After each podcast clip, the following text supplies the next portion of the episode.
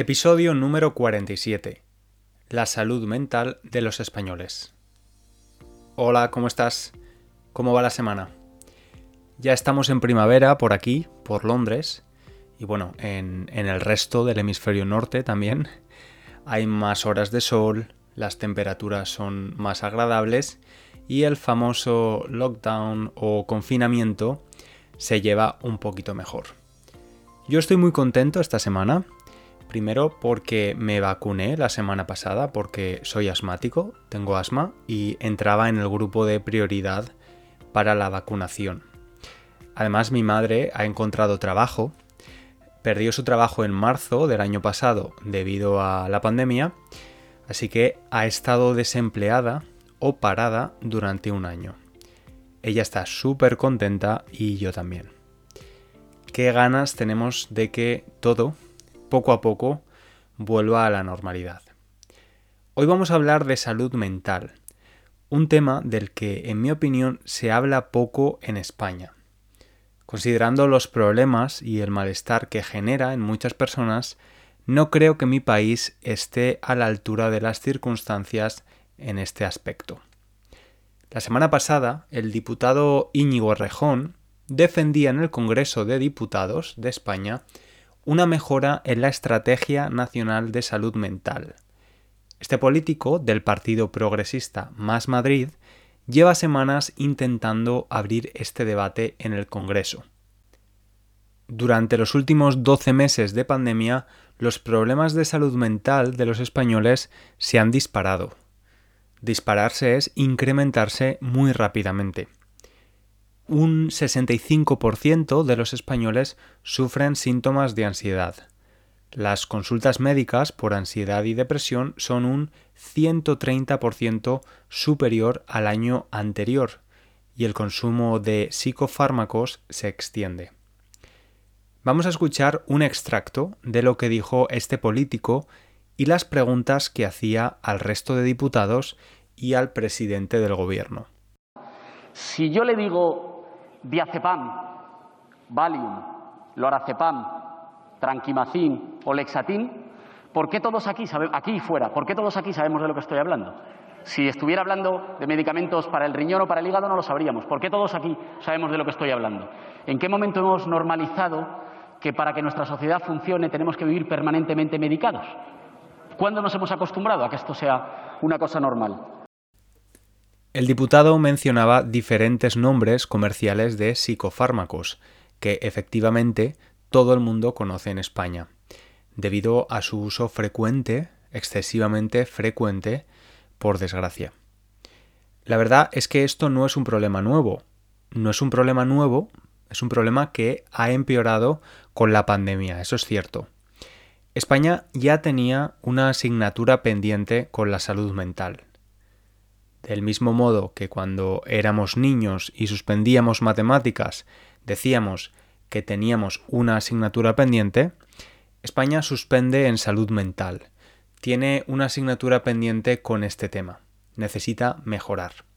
Probablemente esta intervención del diputado habría pasado inadvertida, especialmente en estos meses donde el debate político está bastante centrado en la pandemia y en las políticas económicas.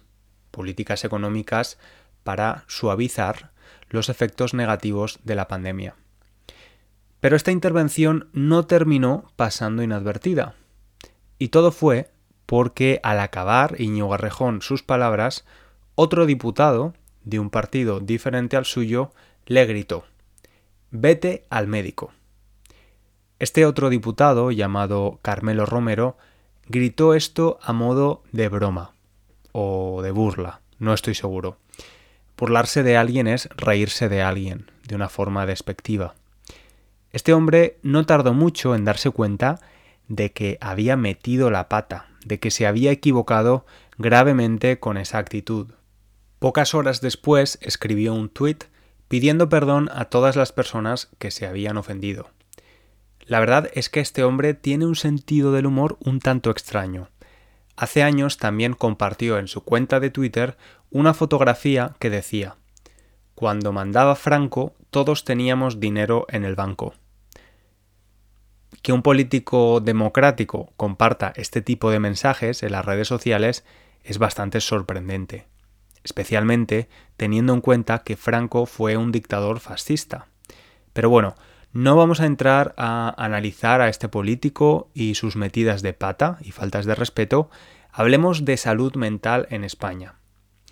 Sabes que en este podcast muchas veces hablamos de España. En la mayoría de las ocasiones hablo de cosas positivas, como su gastronomía o estilo de vida de los españoles, que en mi opinión es bastante bueno. En general no me gusta hacer comparaciones. Hay una expresión en español que dice que las comparaciones son odiosas. Cuando alguien en España me pregunta si estoy contento con el sistema de salud público en Reino Unido, siempre digo que es muy similar al de España. Similar en el coste, puesto que es gratuito y universal, y similar en cuanto al tiempo de espera que necesitarás para ver a un especialista, por ejemplo. Es similar cuando hablamos de la salud física, pero con la salud mental es completamente diferente. Voy a ilustrarlo con un ejemplo. En el año 2014 fui al médico en España, a mi médico de familia, porque había estado experimentando síntomas de ansiedad desde hacía meses. No había una causa exacta por la que la ansiedad había aparecido en mi vida, pero ahí estaba. Empezaron a aparecer miedos que nunca había tenido. Tenía miedo de estar solo en casa, miedo de estar fuera. Estar en el metro me provocaba angustia y lo peor de todo, tenía miedo a comer. Mi mente estaba en un estado donde imaginaba el peor escenario posible de cada situación. Cuando iba a comer pensaba que mi cuerpo no iba a reaccionar bien, que iba a parar de respirar, que algo iba a ir mal y que iba a poner en riesgo mi vida. Cuando lo cuento ahora me parece absurdo lo que digo, pero es exactamente cómo me sentía. El miedo a comer era cada vez peor y empecé a comer menos y perder peso de forma involuntaria. Busqué en Internet y vi que muchos de estos síntomas eran frecuentes en personas con un trastorno de ansiedad generalizada, lo que se conoce popularmente como tener ansiedad. Es un trastorno mental en el cual una persona a menudo está preocupada o ansiosa respecto a muchas cosas y le parece difícil controlar esta ansiedad. Empieza poco a poco, pero se generaliza, se expande y puede llegar a ser bastante incapacitante. En mi caso, además de tener problemas con la comida, pues estaba afectando a otras áreas de mi vida como el trabajo, el deporte, eh, la vida social y mi salud física. Además de perder peso, tenía muchos problemas digestivos, y siendo consciente del problema fui al médico en España para buscar una solución. Mi médica de familia me escuchó, me dijo que eso era claramente ansiedad y me recomendó tomar un ansiolítico. De hecho, me dio la receta, la prescripción. Yo le dije que prefería poder hablar con un psicólogo, un terapeuta, antes de tomar medicación.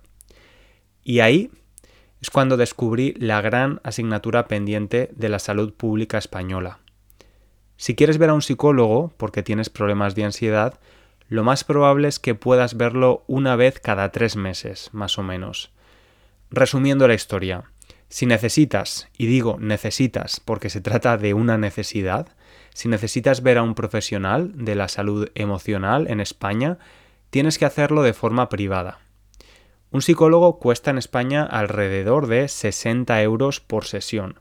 Así que si quieres tener una sesión a la semana, necesitarás gastar 240 euros al mes.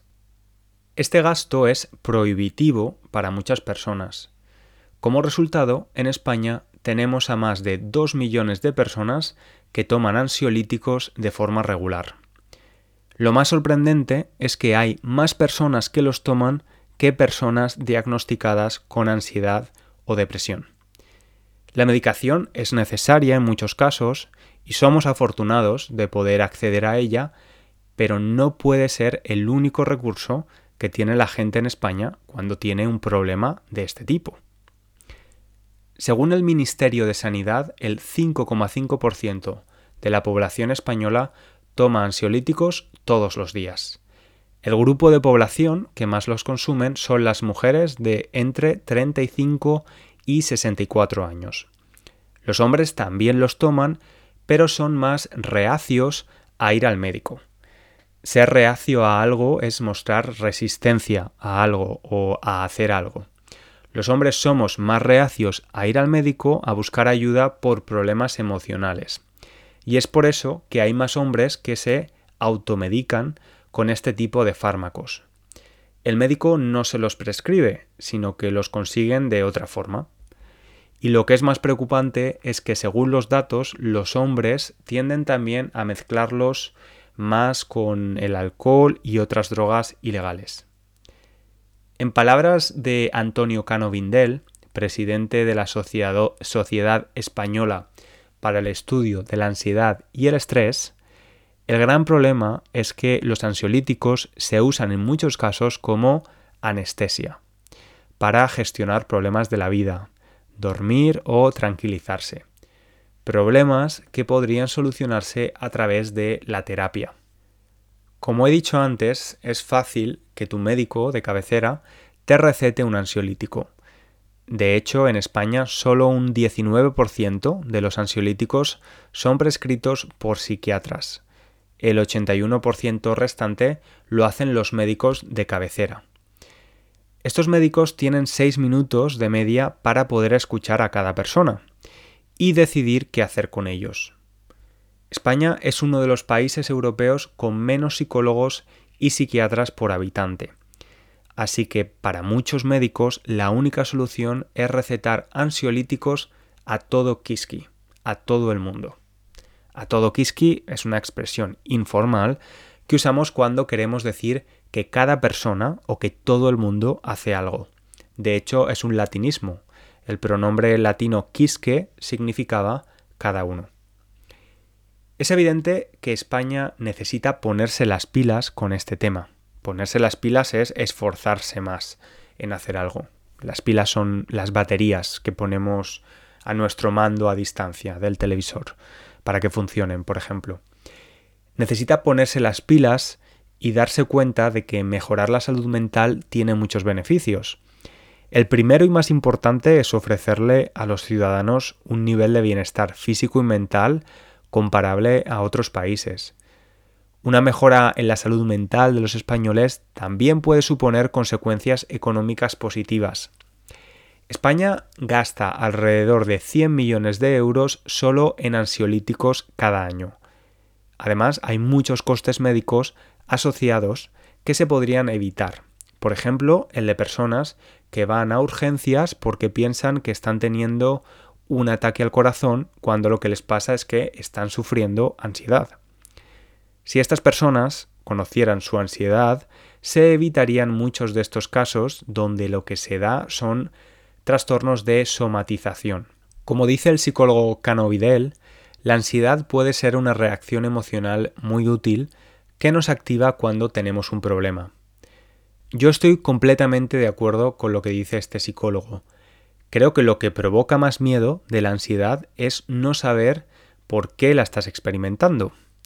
Una vez la conoces, puedes identificar qué la causa y poner remedio pero para eso a veces necesitas ayuda profesional, en muchos casos.